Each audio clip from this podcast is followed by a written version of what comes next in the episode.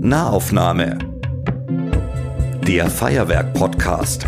Esther Diestelmann und Julia Fichtel im Gespräch mit Künstlerinnen und Künstlern, die eine Haltung haben. Über Popkultur, Gesellschaft und Politik.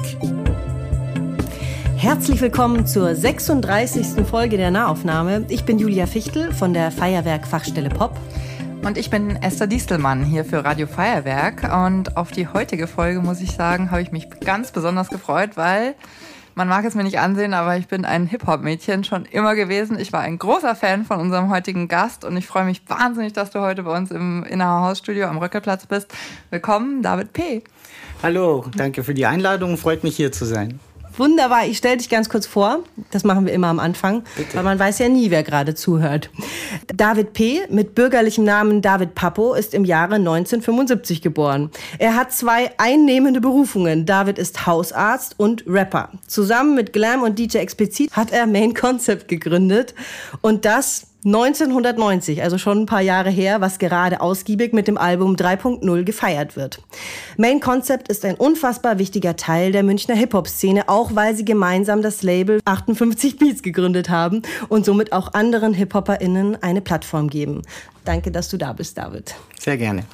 Genau, und äh, mit dir wollen wir heute über Wortgewalt, komischerweise natürlich als Rapper, ähm, aber auch eben in der Spaltung der Gesellschaft ähm, äh, sprechen. Und also Wortgewalt zwischen Rap und Impfen haben wir den Titel genannt. So haben wir den Titel genannt, sehr sexy, ne? Ja. Genau, und Impfen ist jetzt das Erste, was ich mal fragen wollte. Du bist Hausarzt, Impfprio in Bayern ist aufgehoben. Wie geht's dir?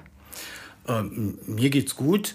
Ähm, ob, die, ob die Impfprio jetzt aufgehoben ist oder nicht, ist prinzipiell irrelevant, weil ich ja immer noch gucke, dass eben quasi die Leute mit einem höheren Risiko für einen schweren Verlauf prioritär geimpft wurden, werden. Was es mir einfacher macht, ist, wenn ich dann irgendwie eine Impfung übrig habe, muss ich mir nicht einen Kopf machen, öh, ähm, sondern kann guten Gewissens dann den, den ich eben als ersten erreiche, dann eben auch einbestellen zum Impfen, bevor ich irgendwie 40 Leute dadurch telefoniere, wovon dann 39 eh keine Zeit haben, gerade jetzt dann zu kommen und so. Das macht's angenehmer.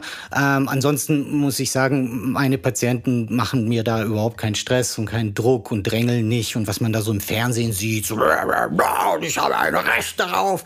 Ähm, das ist bei uns nicht so. Liegt aber vielleicht auch daran, ähm, äh, ich, meine Patienten sind, ich sag mal, ich sag 99 Prozent, weil es der Großteil einfach sind Patienten oder Menschen aus dem ehemaligen Jugoslawien. Ähm, ich rede ja fast kein Deutsch in der Arbeit so. Ich rede, also ich spreche Serbisch, aber eigentlich spreche ich ja dann auch Kroatisch und auch Bosnisch. So gesehen bin ich äh, der Community Arzt für die, ich sag mal, Community der Menschen aus den ex-jugoslawischen Ländern, um das ganze Spektrum ähm, in Worte zu fassen. Und ähm, vielleicht ist das auch irgendwie ein Grund, dass die da einfach entspannter sind. Hast du in dem letzten Jahr irgendeine mal eine Phase, du als Privatmensch, wo du irgendwas dich da geängstigt hat? Nein. Auch nicht ähm, sozusagen das Sozialverhalten, äh, der Umgang von anderen Menschen damit? Also sagen wir mal so, das medizinische Phänomen im Coronavirus hat mich zu keinem Zeitpunkt geängstet. Es war von Anfang an klar, wir reden da hier nicht von Ebola, sondern von einem, wie soll ich sagen, Atemwegsinfektvirus, wo bestimmte vulnerable Gruppen ähm, hoch gefährdet sind, was wir auch von anderen Infektionen kennen. Und, ähm, und es war völlig klar, wir reden hier von Viren, also das ist ja nicht irgendeine Krankheit, die über Blickkontakt äh, übertragen wird, sondern äh, äh, halt über diese berühmten Aerosole. Und da kann man sich schützen davor, man muss es halt konsequent machen, seine Maske tragen, Hände waschen, was halt alles dazugehört so. Und, ähm, und das natürlich auch von den Leuten dann einfordern. Aber auch da ist noch nie jemand ohne eine Maske zu mir reingekommen seit dem Ganzen. Auch, auch die, die daran nicht glauben, machen das so. Das ist eine Frage des Respekts. Und ähm, deswegen war ich da jetzt nie paranoid zu irgendwie, dass dann, oder auch, dass meine Kinder das aus der Schule, mei, mein, dann kriege ich es halt und dann, mei, was soll ich machen? Entweder überlebe ich es oder ich überlebe es halt nicht so. Also weißt du, wie ich meine? Ich habe es überlebt. Ja, ach siehst du. Dann ähm, eben, das ist doch, dann weißt du auf jeden Fall, dass dein Organismus äh, äh, einiges aushalten kann. Und ähm, keine Ahnung, ich bin nicht so ein Typ. Also ich, das ist aber gerade, was du gesagt hast, Zahlen, Daten, Fakten. Das ist, du weißt Aerosole, du weißt, ja, man kann sich da schützen, das ist ein Virus, bla bla bla bla. Aber trotzdem hat das ja etwas mit unserer Gesellschaft gemacht. Ne? Das ist der nächste Punkt. Äh, Und das macht mir schon irgendwie, wie soll ich sagen, es macht mir keine Sorgen in dem Sinne, dass ich jetzt nicht schlafen kann und da über die Zukunft der Menschheit grübe grüble, aber es ist schon echt abgefahren, wie eben, wie, wie sozusagen eine Krankheit eine Projektionsfläche wird für Weltanschauungen. Das ist ja fast schon wie Mittelalter. Da war ja auch quasi die, die, wie man zur Pest stand, eine Frage der Weltanschauung und nicht irgendwie, nicht eine Frage der Wissenschaft. Gut, die zu der Zeit auch nicht so war. Ja, wollte ich gerade sagen, das ist der einzige Unterschied. Ne? Man, Unterschied. Hatte, man hatte, äh, man hatte keine besseren Erklärungen. Ja. Heute ja. hat man die, aber letztendlich ähm, wird da, da wird also in, in diese Pandemie oder halt in, in, in, ja, doch in die Pandemie so wahnsinnig viel werden Glaubensinhalte, Weltanschauungen, Überzeugungen reinprojiziert, die ja jetzt mit dem Virus schon gar nichts mehr zu tun haben, so. Und dann ähm, äh, erst so im, äh, ins Virus selber halt so ähm, und dann jetzt dann in die Impfung. Und ähm, und das ist schon abgefahren halt so. Und das ist definitiv insofern besorgniserregend, weil die Leute flippen aus, also in, in beide Richtungen, aber natürlich eher so in die in die in die ja die die Querdenker Weltverschwörungsrichtungen. Das sind für mich definitiv die die gefährlicheren. Das sind die gefährlicheren, so. weil sie sich krasser genau. vernetzen. Es gibt auch Leute, die sind halt super ängstlich gewesen mit dem Virus, aber die waren vorher schon ängstlich wegen anderen Sachen. Und dann bietet sich natürlich sowas an. ist auch okay. Genau, ist, ja, es ist nicht okay für denjenigen. Äh, er kann was dagegen aber tun. Für die Gesellschaft, für die ist, Gesellschaft okay. ist okay, aber wenn ich das Individuum sehe, dann tut es mir echt leid, wie Leute drunter leiden halt, so unter zum Teil irrationalen Ängsten. Aber das mit den Querdenkern, wie soll ich sagen, ähm, die, die, die sind definitiv die, die gefährlicheren, weil das ja auch so bestimmt bestimmte, eine bestimmte Art von Leuten ist. So Leute, die der Meinung sind, im Besitz der einzigen Wahrheit ja, zu sein. Und das ist ja immer suspekt. Also wenn jemand meint, er kennt die Wahrheit, dann, ähm, dann, dann, dann ist der gefährlich so. Denn die Wahrheit ist immer relativ. Und ich weiß nicht, ob ihr das Album gehört habt, da, da habe ich diesen Song Wahrheit drauf und dann sage ich ja, man kann es immer so oder so sehen. Die Wahrheit hat immer viele Aspekte. Es gibt, die einzige Wahrheit ist, dass es viele Wahrheiten gibt. Und wenn jemand dann meint, so er kennt die Wahrheit, dann ist der, dann ist der, dann, dann hat er das, die Komplexität der Welt nicht erkannt einfach.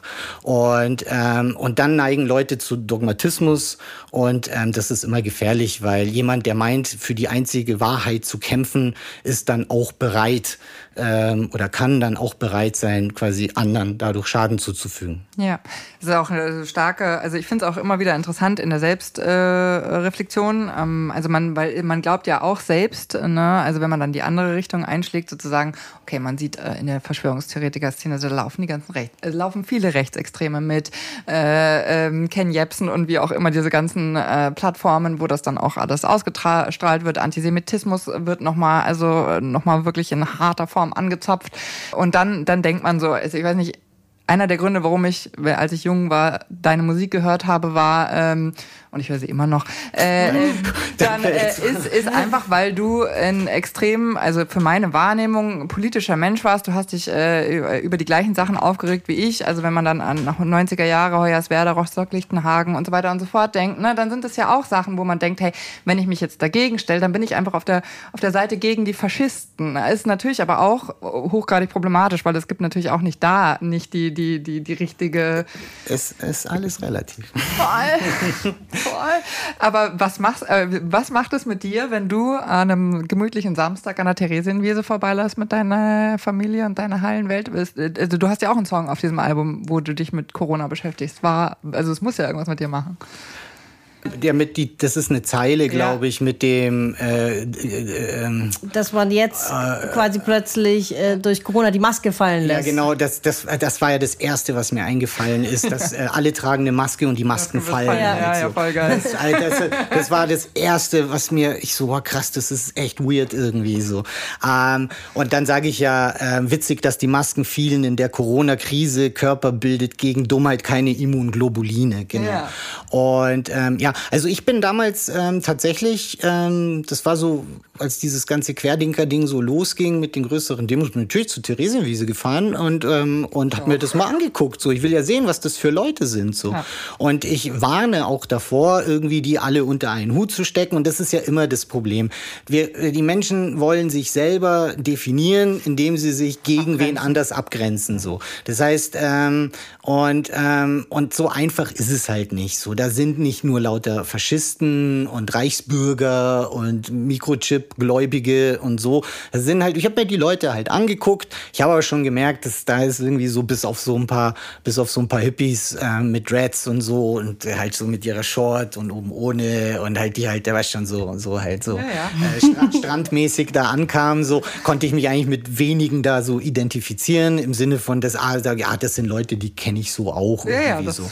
Genau. Und da habe ich mir das angeguckt so und so bin zum Schluss gekommen, okay, alles klar so. Ich habe zwar nicht besser verstanden, wie die ticken so, aber ähm, ich ähm, habe schon ein Interesse. Mich interessiert ja, schließlich ich bin Arzt so und ich rede vorhin vom Individuum. Mich interessiert der Mensch so. Die Medizin ist nicht nur die Lehre vom Organismus, sondern eben auch von Seele und Geist. Und mich interessieren, warum sind die Leute so? Warum, warum ticken die so? Und ich bin ja zu dem Schluss gekommen, ähm, nachdem ich jetzt diesen Beruf seit 17 Jahren mache, ich bin schon vorher zu dem Schluss gekommen, als, äh, äh, also noch bevor ich angefangen habe zu arbeiten, die meisten Menschen, auch wenn sie dumme Sachen sagen, sind die sind nicht böse. Nee. Das sind keine schlechten Menschen. Und die sind auch häufig nicht der Überzeugung, dass sie irgendwem Unrecht tun.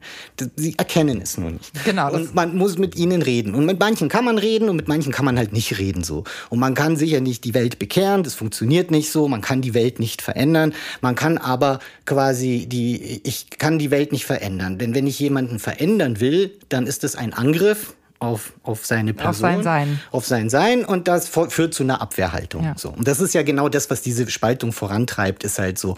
Die, die eine Gruppe will die andere ändern und die können sich nur verbarrikadieren in ihrer Extremposition. Ähm, aber was ich machen kann, ist, ich kann auch nicht erwarten, dass die anderen, nur weil ich jetzt ein, das, ich kann nicht von anderen Menschen erwarten, dass die ihr Weltbild meinem anpassen, weil ich meine, dass ich im Recht bin. Weil das denkt der ja auch. So. Oder nein, der und diejenige, also der andere Mensch halt. Und ähm, und ähm, ich bin aber ein Teil dieser Welt, die ich ja augenscheinlich nicht mit Gewalt verändern kann. Ähm, aber ich kann mich verändern, beziehungsweise ich kann das vorleben so. Und zwar so lustvoll und positiv, dass die anderen Leute sehen, ah, okay, der, der lebt, le lebt gut damit, Klingt dem scheint es gut zu gehen, also versuche ich es auch so zu machen. Und, äh, äh, und insofern kann ich die Welt halt schon verändern, weil ich ja ein Teil dieser Welt bin. Das heißt, wenn ich meine Haltung ändere, dann ändere ich in einer gewissen Weise die Welt und kann nur hoffen, dass eben aufgrund ähm, positiver Effekte Leute das nachmachen oder zumindest drüber nachdenken, ob das nicht eine Option für sie wäre. Und das ist ja unser Problem, die Verbarrikadierung. Das heißt, äh, meine Meinung ist die einzige richtige und die anderen sind falsch. Die sollen gefälligst ihre Meinung ändern. Ähm, und ähm, das funktioniert einfach nicht. Es funktioniert nicht. Es funktioniert nicht. Also ich äh, bin auch an diesen Samstagen, also ich wohnte damals auch noch am Hauptbahnhof, ähm, regelmäßig da vorbeigelaufen. Und das Lustige war bei mir, ich hatte als erstes Bedürfnis, mit den Polizisten zu sprechen, ähm, um, also als Hip-Hop-sozialisierter Mensch ähm, meine Grundskepsis der Polizei gegenüber ihnen zumindest mal zu zeigen, äh, mich nachzufragen, so sag mal, wo steht ihr eigentlich?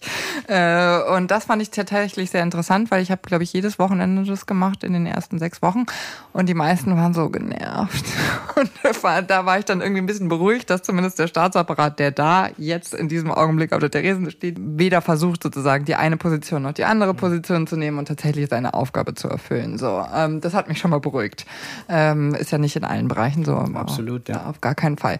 Ähm, und ähm, dann, aber was, also du bist Rapper, ähm, die Kraft der Worte sind dir wahrscheinlich ähnlich bewusst wie mir als Redakteurin. Ähm, also das ist einfach unser ähm, Ausdrucksmittel und ähm, das äh, besorgt dich da nicht die Rhetorik oder die Entwicklung der Rhetorik. Ja, und voll. Also springst du, äh, versuchst du selber äh, da rauszugehen, weil also gerade auch im Rap ja, finde ich, also die Art von Rap, die ich persönlich liebe, ist Geschichten erzählen und nicht so sehr mein Schwanz ist dicker als deiner und ich habe krasseres Koks und krassere Noten, weil das aus feministischer Perspektive schon schon uninteressant ist, aber auch weil es rapmäßig nicht spannend ist, finde ich.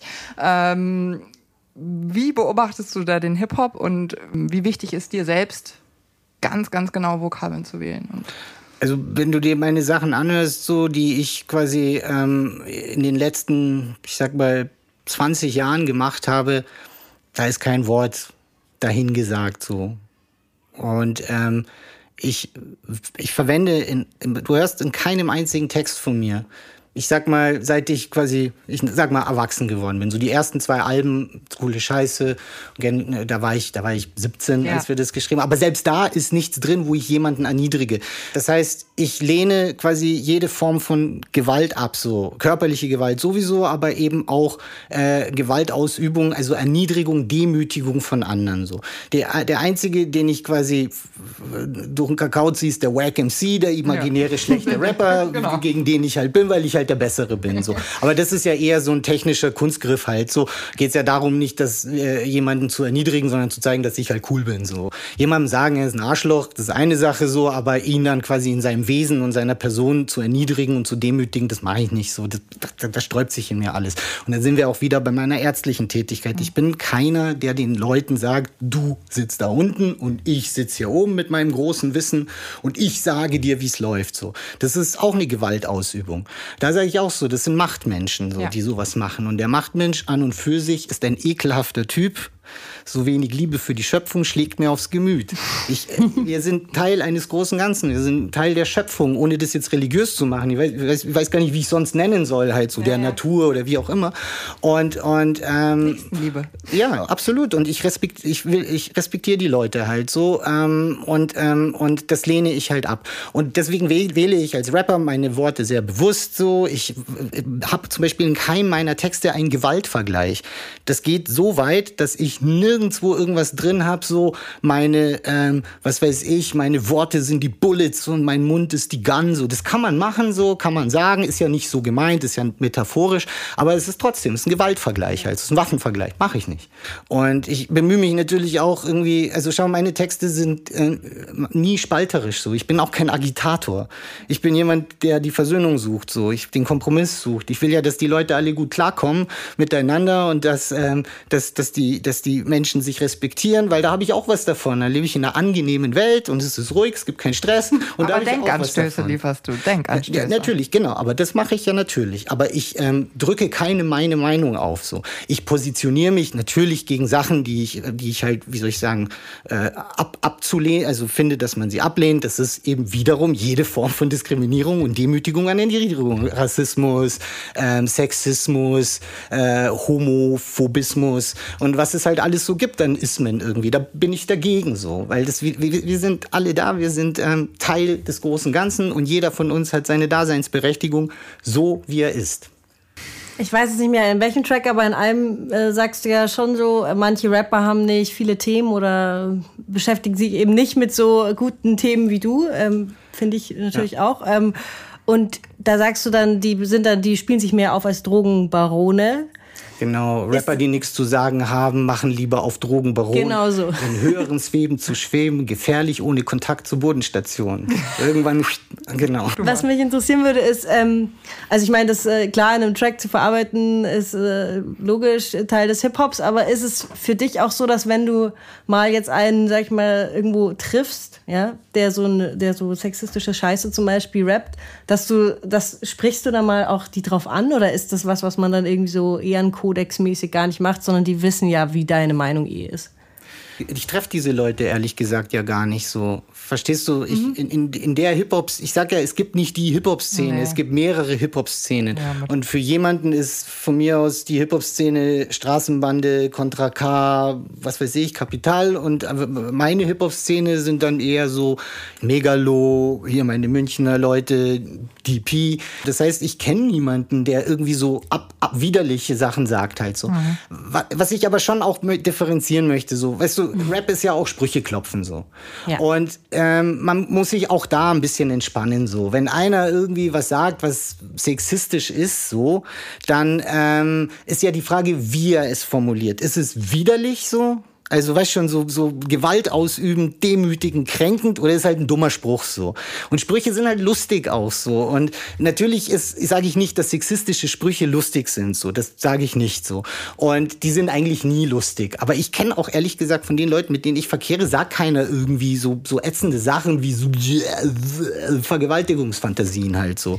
Aber ich meine es auch irgendwo die mal. Ich persönlich kenne so. Wo du mal vor Jahren irgendwo gespielt hast und im Backstage Ach, trifft man da irgendwie mal ein paar Leute, die. Aber da war es noch nicht so extrem, gell? Nein, da waren, dann waren das auch nicht, also ehrlich gesagt war der Slang dann nicht die Bitches, ähm, äh, wenn man die Frauen angesprochen hat im Publikum, sondern die Ladies. Mhm. Also die Damen. Ja, ja, ja. Verstehst du? Also irgendwie so. Und ich, also wenn je, jemand irgendwie was Ätzendes sagt und mich dann fragt irgendwie so, dann sage ich ihm, okay, das ätzend würde ich so nicht sagen irgendwie so. Aber da ist auch wieder der Punkt. Ähm, was, was wird denn, wenn ich jetzt sage, was du gemacht hast, ist falsch? Er wird sich verbarrikadieren in seine Extremposition und so weiter und so fort halt so. Das, das heißt, man muss auch zum richtigen Zeitpunkt die Leute bei etwas ansprechen. Und das ist auch eine Kunst, ist nicht sofort mit seiner Meinung rauszuhauen und den anderen zu bombardieren, sondern den richtigen Zeitpunkt abwarten. Leute sind in unterschiedlichen Situationen unterschiedlich empfänglich für bestimmte Inspirationen halt oder für Denkanstöße. Und, ähm, und, ähm, und auch das ist etwas, was es zu berücksichtigen gilt. Und ehrlich gesagt, so in den 90ern, so, äh, also so meine Generation, massive Töne, Beginner, Semi-Deluxe. Feinkast Paranoia hier in München noch. So. Stimmt, ja. Die, die waren so, die, die haben tatsächlich ähm, das gemacht, aber da, Die waren rougher? Die waren definitiv rougher und äh, würde heute, oder würde man. Ist, heute eher Gangster-Rap sagen, wahrscheinlich. Ja, genau. Oder Straßenrap, mhm. das ist ja auch noch so ein Begriff. Mhm. Ähm, aber tatsächlich, da, das war eine Zeit, wo wir zwei Lager waren. Das heißt, wir hat, ich hatte mit denen fast nichts zu tun. So. Also wir sind uns nicht mhm. über den Weg gelaufen. Und auch äh, Blumentopf nicht? Das sind ja meine Homies, so, aber die Blumentöpfe sagen ja nichts. Nee, nee, nee, überhaupt nicht. Nee, das genau. ist nämlich, fand ich, fand ich nämlich auch sehr spannend in der Wahrnehmung von den, also gut, ich habe sowohl Feinkostbaren gehört als auch euch äh, und äh, Blumentopf auch. Ähm, ich fand's, äh, ich finde es total spannend, weil das war, das war eine Frage, die ich dir, äh, die ich dir stellen wollte. Ähm, warum war das in den 90ern so ein geiler Spot in München für Hip-Hop. Für Hip war das, weil ihr angefangen habt oder war das einfach ein Ort, wo es eine Army-Base gab oder wo, wo, wo, woher kam dieser Einfluss auch von wahnsinnig viel, ähm, weil eure Beats waren ja auch einfach ähm, fast ein bisschen ähm, amerikanischer irgendwie so. Also kam es mhm. mir zumindest so vor, als dann Beginner und Sammy Deluxe und diese ganze ähm, die kamen für mich auch gefühlt ein paar Jahre nach euch. Ähm, ich weiß nicht, ob das ähm, äh, überhaupt, ob das nur, weil ich halt Münchnerin bin oder so ähm, äh, gekommen ist. Hast du eine Erklärung dafür? Und die Sache ist die, also es gab natürlich äh, eine Army-Base hier und die waren doch da irgendwo beim Fasanengarten ja. oder da, wo auch das Little Oktoberfest ja. war und ja. die hatten doch auch dieses eigene Kaufhaus, wo man aber quasi nur als Army sich die geilen Turnschuhe kaufen konnte. konnte. Und so halt. Und ähm, und als ich ganz klein war, also so 15, 16, dann sind wir mal ins Rock-In gegangen. Das ist da am ja. Lehmbachplatz. Ich weiß gar nicht, wie das jetzt heißt. Da geht man so runter. Ja. Und da, da war immer sonntags Hip-Hop von 16 bis 21 Uhr. Und da konnten wir quasi mit unseren 16 dann auch rein halt ja. so. Und da hingen dann immer die Amis rum und DJ Randy hat aufgelegt, der Junior, übrigens ein Engländer. Mhm. Ähm, und da sind halt die GIs rumgelaufen und haben da auch gerappt und gefreestylt. Und wir waren halt kleine Scheiße und es waren alles erwachsene Männer halt so. Und natürlich so, oh, fanden wir das geil irgendwie mhm. und cool und so und, und, und ähm, das ähm, würde ich aber nicht sagen, dass mich das maßgeblich beeinflusst hat, sondern das war so ein Co-Faktor. Ich habe ja, mein, mein Einfluss waren Rap-Platten. Ja, aber aus, amerikanische aus den USA, ja natürlich. Ja. Als ich angefangen habe zu rappen, das war unvorstellbar, das auf Deutsch zu machen. Ja. Also ich habe mit 13 meine erste Rap-Platte gehört und habe dann, ich glaube, noch am selben Tag meinen ersten Text geschrieben halt so. Ach? Beziehungsweise. Was war die erste Platte? Ähm, das erste, was ich gehört habe, war ein Tape von meinem Kumpel Michael Kucher, ähm, der ja. es wiederum von seinem Nachbarn hatte, der ein paar Jahre älter war. Beastie Boys, äh, License to Ill okay. und ein Fat Boys Album. Okay. Crushing, glaube ich. Mhm. Und das fand ich geil und dann kam gleich Run DMC dazu, ähm, Ice-T, Public Enemy und ich habe dann meinen, meinen ersten Vers geschrieben halt. My name is Dave P, not the number three. I'm the number one, cause the people like me. I got a kangle on my head, gold around my neck. Hatte ich zwar nicht. I'm the motherfucking P and I'm not whack. So. das war, weiß ich, das war, das war, weiß schon, die ersten Sachen bleiben mir für ja, in meinem voll. Hirn so. Genau. Und ähm, das, das, die Ami-Platten waren meine Einflüsse so. Dass du uns quasi früher wahrgenommen hast an, als die Beginner, ähm, äh, liegt daran, dass wir halt einfach hier für dich einfach ja, früher, früher, da waren. Ähm, wir haben die Beginner das erste Mal nach München geholt und eingeladen. Die Astrid hat uns, Astrid Weindl, damals Zeugnerhof, später Färberei, hat mir und dem Kucher die Möglichkeit gegeben, quasi die Gruppen für ein Jam in der Mensa in der Quiddestraße auszuprobieren auszusuchen.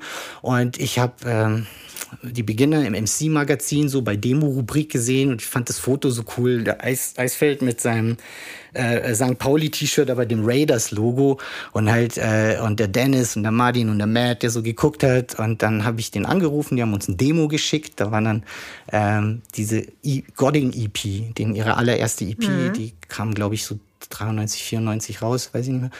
Und so, ja, das ist cool. Und dann haben wir die eingeladen nach München und auch die coolen Säue. MC René kam da spontan vorbei mit dem Torch. Dann habe ich da auch zum ersten Mal kennengelernt. Und seitdem sind wir Homies halt so. Ja. Die Beginner gibt es seit 91, uns gibt es seit 90 halt. Ähm, genau. Und dann später haben wir dann in der Mufferteile ab 94 jedes Jahr über zehn Jahre eine Jam gemacht, Living Large. Und ja. da haben wir natürlich unsere ganzen, kannten da dann jeden in Deutschland, der Rap macht. Irgendwie, das war ja, war ja eine Handvoll war ja eine Leute, war sehr überschaubar ja. und die sind alle gekommen, alles so auf Low und ähm, Fahrtkosten und so und haben da unser großes Jam gemacht, ähm, was auch echt, ja, so, also einfach so auch sehr die Community äh, gefestigt hat und es war ein Ereignis quasi für die Münchner, auch so, es war halt immer nach der Wiesen, das heißt auf der Wiesen im Bierzelt im Schottenhammel haben wir die Flyer verteilt und dann war so Wiesen vorbei und dann so Ende Oktober, Anfang November Jam in der Mufferteile, yeah. Und das war halt auch geil so und das war ja dann auch quasi so ein internationales Reiseziel für Leute von außerhalb. So, ich kam aus allen möglichen Ländern dann daher. Das war auch eine geile Zeit so. Und ähm, und ich will nur sagen und da, das war dann auch die Zeit, wo man die Beginner oft gesehen hat so und ähm, und wir haben die immer wieder hierher geholt. Der Sammy ist tatsächlich noch ein bisschen jünger als ich. Den habe ich das erste Mal kennengelernt 95 beim Battle of the Year. Ähm, und dann haben wir ihn noch im selben Jahr eingeladen äh, zu einem Jam im Feuerwerk. So. Da hat er das erste Mal quasi äh, mit uns oder war bei uns zu Gast. Shoutout Feuerwerk. Und genau, absolut. und, ähm, und so halt. Also das heißt, ähm, die, die sind auch schon alle recht lange unterwegs. Aber der Spirit war damals ein anderer. Ja. Weißt du, wir waren alle Kids so. Gut, ich, wie gesagt, als unsere erste Platte rauskam, in dem Jahr habe ich mein Abitur gemacht. So. Äh, vorm Abi und der Lernerei haben wir das Album aufgenommen und dann nach dem Abi kam es raus und wir sind auf Tour gegangen, Klasse 94. Mega so. cool. Und wir waren halt Kids so und waren voll auf diesem positiven Hip-Hop-Vibe. So. Es, wir waren gegen Nazis, wir waren gegen Gewalt, in, in jeglicher Form, sind es immer noch, also sowohl gegen Nazis als auch gegen Gewalt und waren halt auf diesem Hip-Hop-Film so Graffiti, Breakdance, die Kultur, No Sellout. Dieses Wort Sellout gibt's ja gar nicht mehr so, nee. weil das ist ja quasi, ist man macht ja jetzt Sellout, so genau. Und ähm, beziehungsweise ist nichts Verwerfliches mehr so. Aber das war damals wichtig, damit wir uns quasi definieren, uns als Kultur definieren und auch abgrenzen von diesen ganzen Heuschrecken aus der Musikindustrie, die uns sonst auseinandergerissen hätten, uns vermarktet hätten und dann wäre irgendwie fünf Jahre später nichts mehr gewesen mit Hip-Hop, weil dann wäre es total ausgeschlachtet gewesen. Das heißt, es war eine wichtige Zeit, dass wir uns quasi die Hip-Hop-Szene in, in, Deutschland ähm, so verhalten hat. So. Und wir haben es auch gelernt von den Franzosen zum Beispiel, was mich als Kleinen, also als Jüngerer, nicht ganz jung, so 13, 14, aber dann so mit ja, so 17, 18, 19 haben wir nur Sachen aus England und Frankreich gehört. So. Mm, Weil dann Ami, so dieser ganze G-Funk, das war uns, ah, das war nicht irgendwie so das Hip-Hop-Ding, das, das wir, wir mochten. Aber halt NTM, gut, das sind französische Straßenrapper, aber haben ja die Texte nicht wirklich verstanden. Ja. Oder nur so bruchteilhaft, also nur die Schimpfwörter eigentlich. Und, ähm, und IM wiederum, IM die ja quasi, ähm, die ja sozusagen Conscious Rap gemacht haben und immer noch Auch machen. Die Philosophen so. unter, also genau. alleine schon finde ich. Allein die Namen Akhenaton. Ne, ne étoile. Hallo? Oh genau. mein Gott, ich hab's geliebt. Ja, I am Wahnsinn. Und ähm, ich habe tatsächlich auch Shuriken, einen der Rapper, ähm, ähm, waren in New York, Kucher und ich, und treffen den in so einem Laden. Der Kucher, das ist doch der Typ von der IM. Mhm. So, oh, krass, ja, wirklich. Kucher, komm, wir quatschen den an. So, spinnst du, spinnst du? Und dann haben wir den angequatscht und äh, irgendwie haben wir uns dann darauf berufen, dass wir auch einen Torch kennen, weil wir wussten, dass er einen Torch kennt. So, hey, cool, Jungs, komm, ich nehme euch mit ins Studio. Und dann waren wir mit denen im Studio, wo die, die haben ihr Album da gerade aufgenommen. Ich weiß nicht mehr welches. Das war 95. Und, ähm, und das war auch ein Studio, wo eine Public Enemy Platte aufgenommen wurde, das erste Tribe Called Quest Album, die hingen da alle an der Wand. Und der Dude hat uns, und der ist ein Superstar in Frankreich, so, hat uns, hat, die haben uns das Album halt vorgespielt, so, so was sie bis jetzt so, so aufgenommen haben. So, oh, cool, so. Aber das ist genau das Hip-Hop-Ding, so. Das ist der Geist. Du? Das ist, glaube ich, auch der Grund, warum ich mich damals in diese Musikrichtung verliebt habe. Und das ist auch etwas, was, was ich äh, wirklich sehr häufig noch versucht zu analysieren, weil, ähm, also ich habe ich hab angefangen tatsächlich mit Easy E, das war mein erstes Easy does it. Äh, und es war eben auch Stella, Stilla N-Word. Und ähm, das ähm, habe ich dann, mein Vater hat mich irgendwann gezwungen, diese Platte zu übersetzen, äh, um mich dann zu fragen, ob ich als Frau diese Platte immer noch hören möchte und so weiter und so fort. Und dann habe ich mich, ähm, glaube ich, bin ich ein bisschen, also ich fand gut, also Easy ist ein begnadeter Rapper, brauchen wir nicht drüber reden, aber es äh, äh, hat mich dann da irgendwie auch wegentwickelt und fand es halt dann, dann habe ich immer nach Tracks gesucht, wo irgendeine Frau vorkommt oder halt, wo kein Frauenbashing vorkam. Und das waren, das war eigentlich relativ leicht zu finden, fand ich noch. Also ich war damals immer im Mighty Weenie und habe dann da mich durch die Platten gestöbert und habe halt Sachen gefunden wie Mary J. Blige und äh, auch so Leute wie Tribe Called Quest, Jungle äh, hallo, Brothers, äh, Q-Tip ähm, ist äh, meiner De La Soul. Also es gab ja schon immer sozusagen die Anti-Agro-Bewegung im Hip Hop halt so und ähm, und, ähm, und ich auch, also weißt du, wenn, wenn, wenn jetzt heute so die Diskussion ist, ähm, ja, warum gibt es so wenige Frauen, die rappen so? Das kann ich nicht beantworten. Es gibt Theorien gibt dazu. Es, gibt es sind jetzt mehr. natürlich definitiv mehr. Ich will nur sagen, dass wenn ich mich zurückerinnere, so eine meiner, meine, eine meiner ersten Platten war Salt and Pepper so. Ja. Ich habe das nie so als so Männer-Frauen-Ding gesehen, sondern so das ist wie mit Schlagersendern. Da gibt's halt Männer, die machen das und dann gibt's Frauen, die machen das. Ja. Halt. So wie man das so als Kind kannte bei, was weiß ich, so Musiksendungen halt. Es gibt Männer, die singen, Frauen, die singen, es gibt Männer, die rappen, es gibt Frauen, die rappen. JJ Fett, dann Moni Love, Engländerin, Queen Latifah. Aber bei Queen Latifah habe ich verstanden, ah, es gibt Sexismus, weil das ist ja der, der, genau. der, der, genau. ähm, der Inhalt genau. der Aussage und dann, von Unity. Und dann hörst du dir das an, das Lied so, und dann sagst du, die Frau hat recht so. Das ist ja auch objekt, objektivierbar so. Und dann sagt man, natürlich, die hat recht und eigentlich ist es doof, wenn ähm, die ganzen ähm, Gangster-Rapper halt ähm, ähm, dieses äh, Frauenbashing betreiben halt so. Andererseits, da war ich auch wieder, weiß schon, so 13, 14, erste NWA-Platte gehört und für mich war eine NWA-Platte quasi eine Resistance-Platte ja. so gegen, gegen, gegen Rassismus, die gegen die Polizei, gegen Unterdrückung und so weiter und so fort. Das kann man erst später mit dem Wissen eines Erwachsenen, dann sieht man es natürlich mit anderen Augen. Auch, also es ist immer leicht auf Dinge zurückzublicken und sie dann zu analysieren und zu verstehen, dass wie wenn man gerade drin steckt halt so. Ja, und ähm, genau. Und, und die, worauf ich hinaus will, das ist, das ist der Hip-Hop-Spirit, der mich geprägt hat so und mit dem ich aufgewachsen bin und den wir in dieser frühen Zeit in Deutschland eben auch die meisten von uns so gelebt haben. Und, und, und man kann auch nicht sagen, dass das heute nicht mehr so ist. Es ist nur nicht im Mainstream mehr so. Nee. Das heißt, die Leute, die die mediale Aufmerksamkeit bekommen, sind natürlich die mit Gewalt und Sexismus und möglichst provokativ und ätzend halt so. Aber das ist dann, was ich auch in dem Track zu Fuß sage, das ist die Faszination der Hässlichkeit. Mhm. Das heißt, das ist, ähm, warum, wie sage ich, ähm, Warum kriegen Rapper mit menschenverachtenden Texten immer den fettesten Hype? Menschenverachtung kriegt immer Beachtung, Faszination der Hässlichkeit. Es verkauft sich halt so, Skandal, das wollen die, so, so das läuft halt so. Aber ich will auch sagen, diese positive äh, Hip-Hop-Community, die sozusagen eben demütigungs- und diskriminierungs- und äh, sexismusfrei ist, so, ähm, die, die, die gibt's die Leute und die kenne ich dir alle, die kann ich dir beim Namen nennen so. Und mit solchen Leuten hänge ich, äh, habe ich zu tun so. Und ich habe auch gar keine Lust, mich mit irgendwie mit irgendwelchen Leuten aufzutreten, mit denen ich dann am Ende diskutieren muss im Backstage so. Ja, also voll interessant. Ich, ähm, ich habe irgendwo gelesen, dass du aber trotzdem, also damals so in den 90ern, jetzt nicht dachtest eben, dass Rap dein Hauptberuf sein kann und du vielleicht auch ein bisschen deswegen Medizin äh, studiert hast und Allgemeinarzt geworden bist. Bist, glaubst du, es hätte irgendwie eine Zeit gegeben, wo du das anders gesehen hättest, wenn du irgendwie durch. Also wärst du heute ein 16-jähriger ja. Junge, würdest du dann auch The Capital aus dem Ganzen schlagen wollen oder nicht? Das weiß ich nicht, ähm, weil die Voraussetzungen anders sind. So, also, als ich angefangen habe zu rappen und als wir uns auch formiert haben, 1990 unsere ersten Auftritte hatten, bla bla bla, auch auf größeren Jams war, war es keine ernsthafte Option, überhaupt einen Gedanken daran zu verschwenden, jemals eine Platte aufzunehmen. Mhm. Wir haben Demos aufgenommen und sind aufgetreten. Mhm. Irgendwann bringen so die ersten Platten raus. Oh, die Beginner machen eine Platte, die Godding. Mhm. Äh, Advanced Chemistry hat schon eine Platte rausgebracht. Fremder oh, ja. ging dann. Und auch plötzlich kriegen wir auch irgendwie so ein Angebot, damals bei Move Records so. Und da haben wir dann so, boah, krass, wir machen eine Platte. Das war eigentlich schon so für, für uns dann so, okay, mehr, also mehr, wir haben eigentlich alles erreicht so. Wir haben eine Platte gemacht, wir, ich kann dann David P. scratchen, wie ich selber sage so. Das war ja der, das erste so, boah, wir machen eine Platte, ich kann mich, äh, der explizit kann, kann mich, kann meine Stimme scratchen so. Oh, boah, krass Geil. so. Und, ähm, und, ähm, und äh, schön humble, voll schön humble.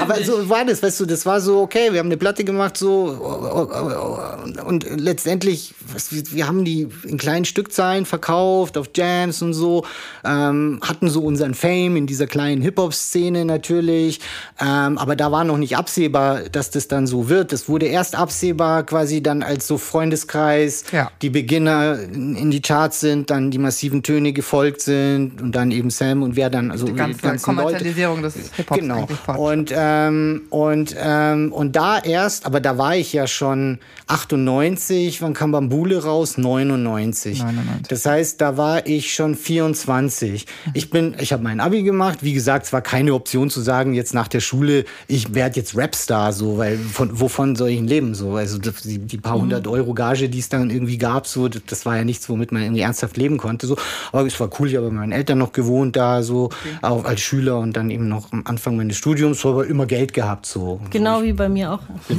doch cool so. Aber es, wie gesagt, und dann, was meine ich natürlich, ich habe ein Abitur, also gehe ich studieren, ist doch völlig klar. Das ist ja auch, man muss auch irgendwie schon klar sein, das ist äh, etwas Besonderes, quasi so eine Bildung zu haben oder die Möglichkeit haben, auch sich weiter zu bilden. Das ist nichts, was man, finde ich, und so habe hab ich das von meinen das Eltern gelernt, das ist ne? nichts, was man wegwirft irgendwie. Und ähm, jetzt nur rumhängen ähm, und rappen so, ja, aber ehrlich gesagt, ich rap ja nicht irgendwie 16 Stunden am Tag und mache da so krass viele Projekte. Also es ist ja nicht so, dass ich äh, dann keine Zeit zum Studieren hätte. Also ich war eingeschrieben, bin studieren gegangen. So. Ja, ja. Das hat dich interessiert in der Schule, hat es geheißen bei der Berufsberatung noch vorm Abi, ja, Bio, äh, ja klar, dann geh du Medizin studieren, wenn du ein gutes Abi kriegst. So, okay, mache ich so. Und meine, meine, meine da, hat deine Mutter dir das eigentlich Nein, jemals? gar nicht, nie. Meine Eltern haben immer gesagt, also studier was, lern was. Aber egal aber was. egal was halt so. Und ähm, genau, dann bin ich halt da, habe halt dann mich da eingeschrieben, habe meinen Studienplatz bekommen. Davor habe ich noch ein soziales Jahr bei der Astrid Weindl im Zeugnerhof gemacht, was auch sehr gut war. Da ist auch dann, ähm, die Astrid kannte ich vorher schon, aber da haben wir dann auch die erste Living Large in dem Zusammenhang dann gemacht. Also es war, musste, es war Fügung des Schicksals, dass ich dann dieses soziale Jahr nach der Schule gemacht habe. Ähm, und ähm, ja, mein habe ich halt studiert.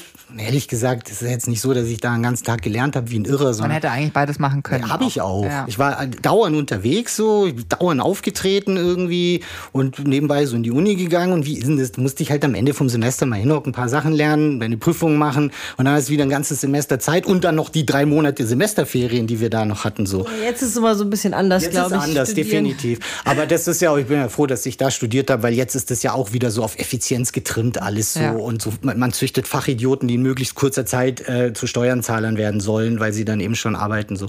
Ich habe noch die Zeit genossen, wo ich, ich mich quasi allumfassend als Mensch äh, und Kosmopolit bilden konnte. Ich war viel unterwegs, habe echt viel gesehen von der Welt und von diesem Land sowieso. Ich keine Stadt, wo ich nicht war. Genau, und dann eben kam diese Zeit, dass das eben relevant wurde mit, ähm, mit Geld verdienen und Charten und so. Und zu der Zeit waren wir mit den Beginnern auf Bambule-Tour und wir sind da auf Tour gegangen, so wie wir immer zusammen auf Tour gegangen sind oder halt die Jahre davor. Und dann Aber da müsst ihr doch gemerkt haben, dass es. Ja, das war ja dann gerade. auch ab dem ersten Auftritt ja. war das dann so, wow, das wurde verlegt ja. so in so eine, von so einem Club in der Halle und dann war das alles krass so.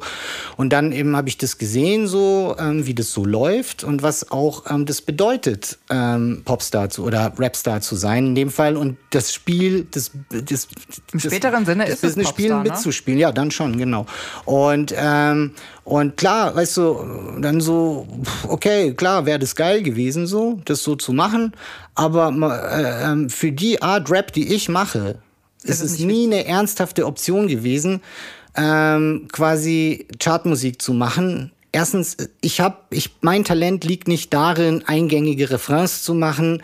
Mein Talent liegt eher darin, ich bin so ein Texttyp, ich bin Analysierer, ich bin ähm, ähm, nicht philosophischer Geschichtenerzähler. Sowas halt so. Und damit ist es, man muss auch realistisch bleiben so. Verstehst du? Ich kann nicht erwarten, nur weil ich kluge Sachen sage, dass die Welt es dann geil findet und ich mich dann hochlobt und ich der neue Plato werde ja, halt. man so. hat ja auch Freundeskreis gefeiert dafür, dass man irgendwie Paul Schockemöhle in Texte integriert hatte und weiß nicht was alles. Max hat, hat das Talent, Hits zu schreiben. Ja. Eingängige Text mit klugen Texten so. Ich schreibe nur kluge Texte, aber halt nicht eingängig so. Und, und, dann war das Erfolg auch noch diese Liebesgeschichte am Anfang, die ja, sich natürlich unfassbar Es sind mehrere Faktoren, die zusammenkommen. Ja. Und dann war es halt tatsächlich auch so, muss man sagen, irgendwie so. Ähm, dann klar, dann kam so die Zeit, als dann auch die ganzen Major Labels gecheckt haben, okay, wir brauchen irgendeine bestehende Hip-Hop-Gruppe unter Vertrag nehmen, da müssen wir nicht viel rein investieren, die haben schon ihre Basis, die müssen halt nur irgendwas rausbringen, was irgendwie äh, äh, was zu Geld machen ist. So. Und in dieser Zeit Zeit, ich habe äh, nicht geschrieben, das war so meine Freestyle-Zeit, so wo ich dann eigentlich nur nur gefreestylt habe, keinen Bock auf Schreiben hatte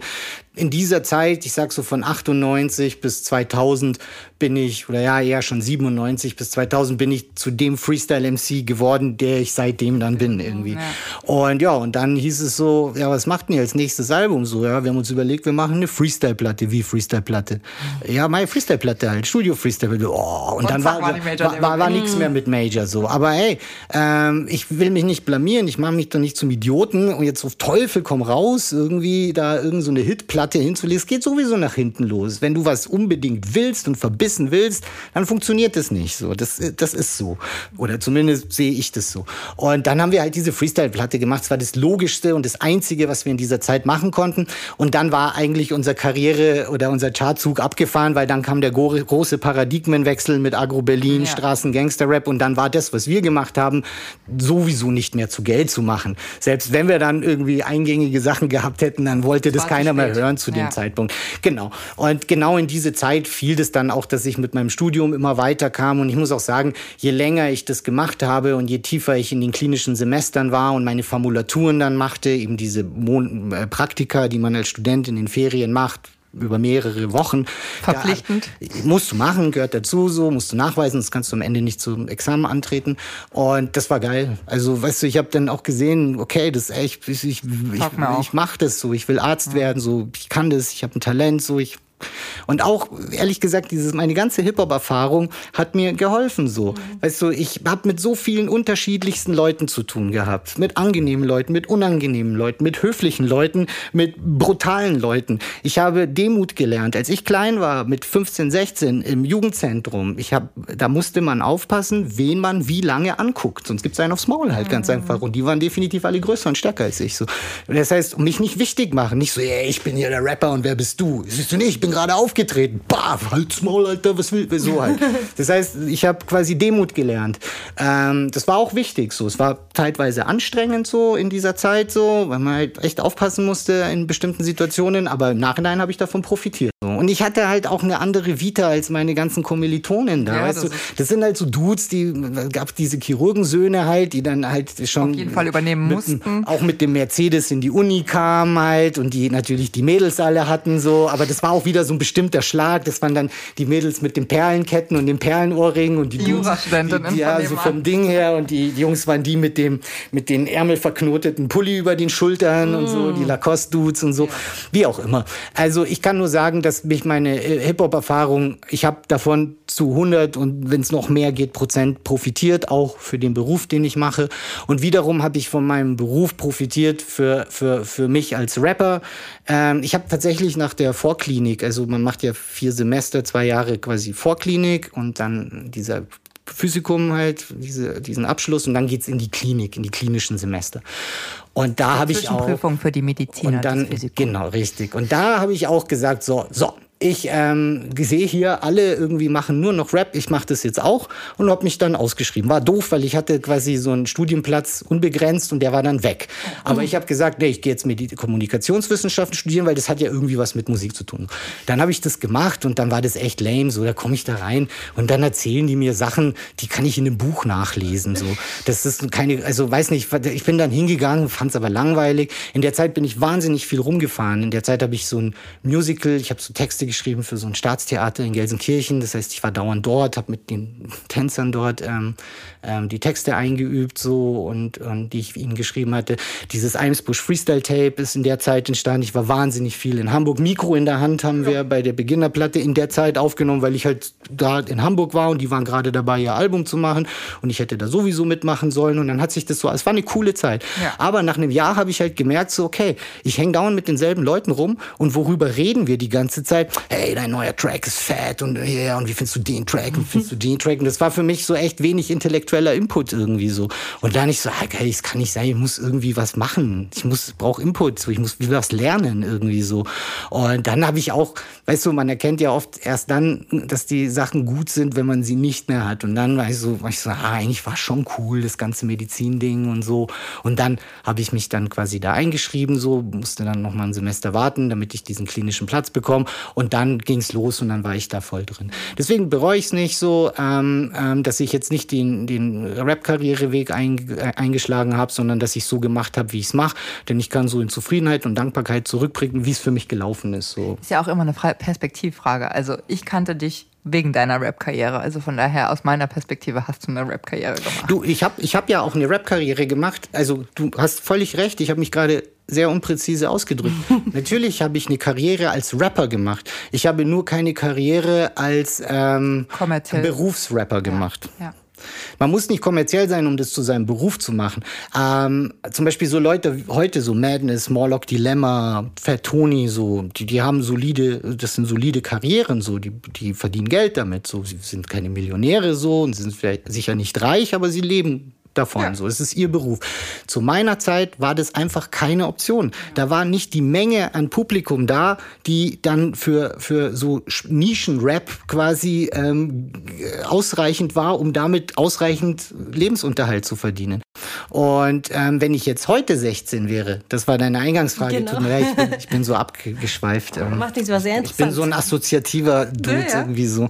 Ähm, ähm, Heute ist natürlich ganz was anderes so. Heute hätte ich andere Vorbilder. Ich hatte damals niemanden, der mir beigebracht, also aus, aus Deutschland, ein Rapper, der mir zeigt, davon kannst du gut leben so. Wer wäre denn dann heute dein Vorbild?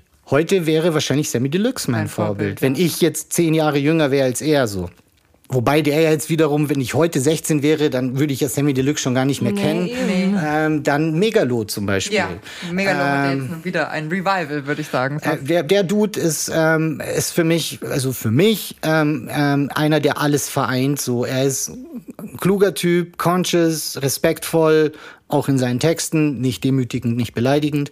Ähm, und ähm, er ist technisch brillant. Er kann den modernen Kram, er kann den, den, den Boom-Bap-Kram, äh, also, also flowtechnisch diese ganzen Rhythmiken von Trap bis, bis konventionell, nenne ich es mal, hat er alles drauf, so cooler, cooler Typ, so. Und sein ganzes, seine ganze Vita und alles, was er repräsentiert, was er darstellt, ist äh, positiv und genau das, wovon ich geredet habe.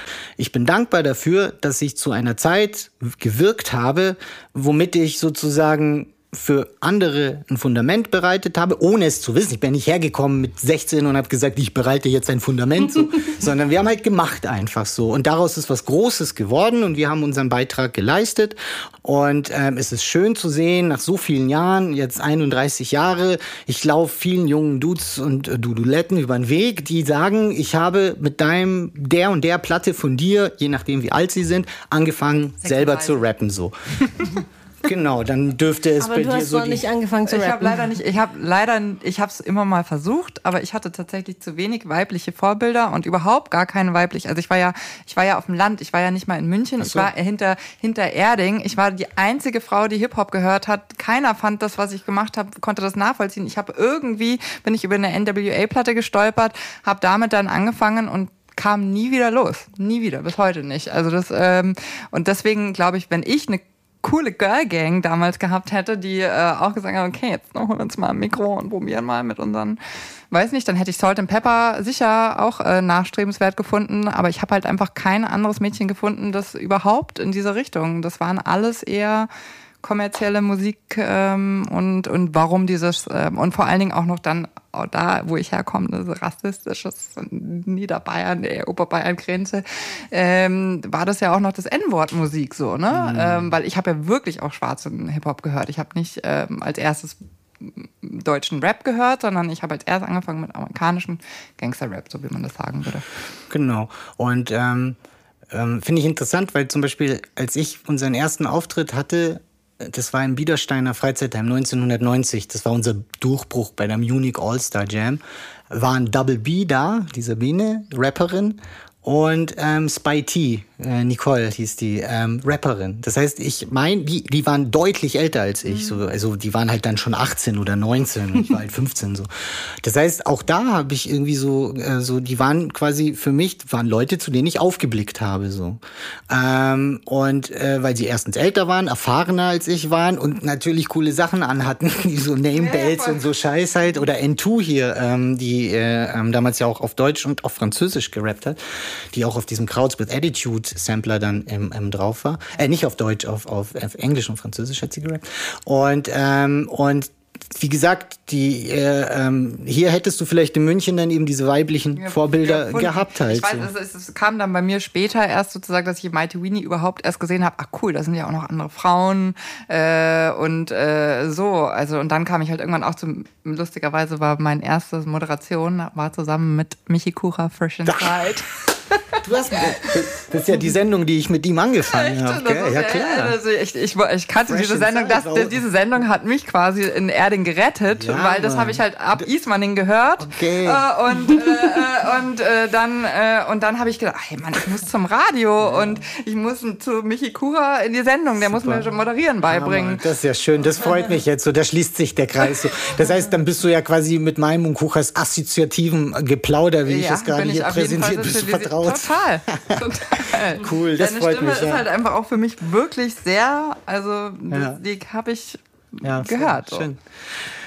Genau. Ähm, naja, anyhow, auf jeden Fall, das, mir fehlten die weiblichen Vorbilder, aber auch das nochmal zu sagen, das gab es in der Zeit trotzdem ja schon. Also es gab weibliche MCs, es war meiner Meinung nach ein viel ähm, mehr Loving Space, äh, als es jetzt heute teilweise ist. Also ich meine, ich, heute sehen wir viel mehr Female MCs, auf jeden Fall, aber die haben auch einen äh, rougheren Ton drauf und ja. das ist ein, ein, also gut, es gibt auch viel, um wütend zu sein. Also ich höre auch jetzt gerade Nura 030, hey, äh, äh, kein Bock auf Bullen oder wie heißt äh, der Song, wo sie Uri Jallo ähm, äh, ah, ja, besingt ja, und so.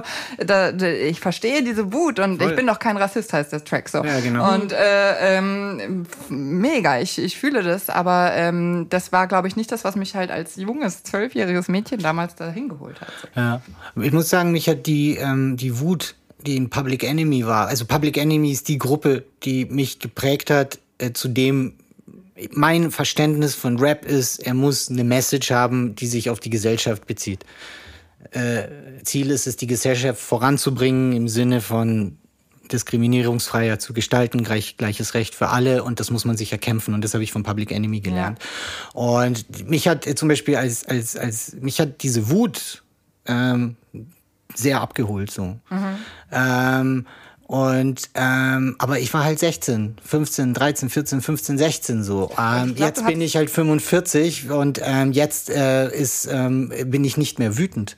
Aber du hattest auch eine, eine Gemeinsamkeit, die ich also äh, These. Mhm. ähm, Du hattest, du hast eine, du wurdest migrantisch gelesen und du hattest wahrscheinlich dann auch eine ähnliche Wut ähm, aufgrund von Ausgrenzungserfahrungen. Ich, ich, ich konnte mich damit identifizieren, ident wobei natürlich meine Situation in keinster Weise vergleichbar ist mit der Situation in den USA. Also so einen krassen Rassismus habe ich nicht erlebt. Diskriminierung so. erlebt, kein Rassismus. Ja, ein Rassismus schon in dem Sinne von, wenn man sagt, Leute aus einer bestimmten Region sind weniger was weiß ich, klug, bla bla bla. Klar, es ist Balkan so, ähm, es ist eine slawische Volksgruppe, aus der meine Familie kommt, mit jüdischen Anteilen, deswegen heiße ich auch Papo, das ist ein sephardischer Name. Ähm, und sephardische Wurzeln? Ja, mein Opa äh, äh, ist, ist der Papo quasi, der Vater meines Vaters. Ja.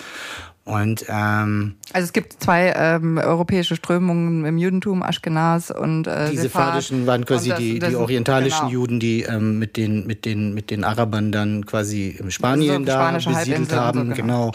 Da in dem Kalifat von Cordoba, was auch ähm, eine eine so wenn man die Bücher liest, halt so eine Blütezeit der Philosophie und und das habe ich ähm, auch immer geliebt, deine Beziehung auf. Genau und deswegen, als ich dann in Andalusien war, äh, neulich mal das erste Mal in Cordoba, dann ähm, muss man von Maimonides, dem Philosophen, ähm, dem, von der Metallstatue den Schuh reiben, damit seine Weisheit auf einen überspringt. So habe ich natürlich gemacht. So. Und er hat gesagt, ja, das ist wahrscheinlich mein Ur-Ur-Ur-Ur-Ur-Ur-Opa, so der große Maimonides. Und ähm, naja, wie auch immer so. Und natürlich habe ich so meine Erfahrungen gehabt irgendwie. Ähm, ähm, auch, äh, wir waren ja nicht sofort Deutsche, deutsche Pass kam später, bin zweisprachig aufgewachsen. Ähm, ich habe hab eine bestimmte Erfahrung, die habe ich halt so, aber ich habe die immer als Vorteil gesehen. Und wenn irgendwie, weißt schon, wenn die dann irgendwie so da ähm, früher, wenn wir uns halt aufgeführt haben, im Hinterhof auf irgendwelchen Dächern rumgeklettert sind, da schreit da immer eine Oma oder ein Opa aus dem Fenster, ja, ja, Ausländer, ja, schleicht euch und so. Und das war, war nie irgendwie, ich bin nie weinend. Also das, ich hab, fand das immer lustig irgendwie so, wo will die denn überhaupt wissen, ob wir Ausländer sind? Halt. Und das sagt die halt einfach, weil die da, das, das nimmt die halt an, irgendwie, sonst würden wir nicht auf diesen Garagendächern rumklettern und so halt. Und aber klar, natürlich, damit konnte ich mich irgendwie, ich mich identifizieren halt, als ich so Rap kennengelernt habe, so als politisches Movement so. Und ähm, und deswegen war war war für mich in dieser Zeit, in diesen Ende 80er, sehr frühe 90er Rap immer für mich musste politischen Bezug haben. Und das hatte es ja dann, als wir dann mit Deutsch angefangen haben.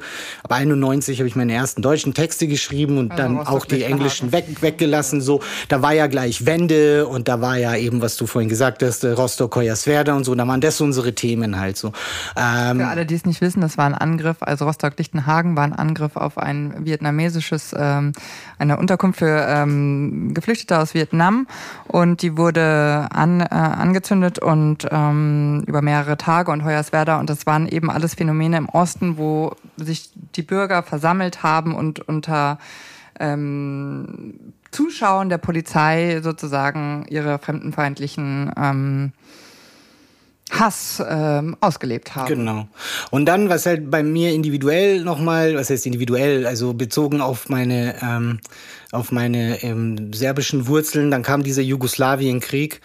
Und das war schon krass so, weil ähm, plötzlich ähm, kommt irgend so ein Dude an, so, hey, bist du auch Jugo? Das war früher cool. Dann so zwei, drei Wörter auf Jugo geredet und dann waren wir Freunde, egal ob das jetzt Kroate, Bosnien oder irgendwas war. Und dann kam das plötzlich so, was bist du? Ähm, und dann, wenn du Pech hast, ist es ein Bosnier. Und wenn du Pech hast, sind es fünf Bosnier halt so. und was bist du? Ja, ja, das ist mein Serbe halt, was soll ich machen? Also, ähm, das war dann, das war äh, da, aber das muss man auch sagen, unter, unter, unter, unter den Jugos, ich habe da unangenehme Erlebnisse gehabt, so, ähm, haben, aber es waren nicht sehr viele. Was viel, viel krasser war, so plötzlich im Unterricht muss ich den Jugoslawienkrieg in Geschichte erklären halt so. Ja, David, du bist doch Serbe, was sagst du dazu? Pff. Und dann ähm, war das halt so, diese Situation, das beschreibe ich in diesem Track, der ich bin irgendwie, das war schon unangenehm, weil ähm, plötzlich ähm, muss ich quasi dann Stellung beziehen, dass ähm, ich gegen die äh, Gräueltaten der Serben bin. Natürlich bin ich gegen die Gräueltaten von egal wem. Ähm, und es war ganz klar, wer hier, es war zu dem Zeitpunkt klar, wer die Bösen, wer die Guten sind in diesem Krieg. Das heißt, ich war immer in so einer Rechtfertigungssituation so. Aber das hat mich jetzt auch nicht deprimiert, sondern ich war, bin dann eher ein Forschertyp. So. Das provoziert mich eher so.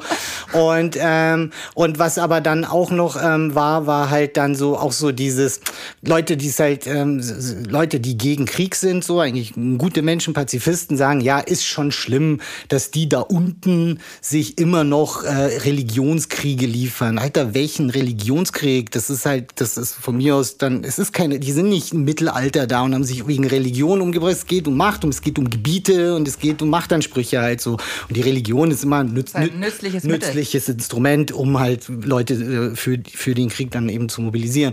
Und das, das war dann schon auch irgendwas so, wo ich dann auch gemerkt habe, naja, okay, irgendwie, ich werde, also es ist so, ich bin jetzt irgendwie seit 15 Jahren lebe ich hier, habe deutschen Pass, spreche besser Deutsch, als ich Serbisch spreche.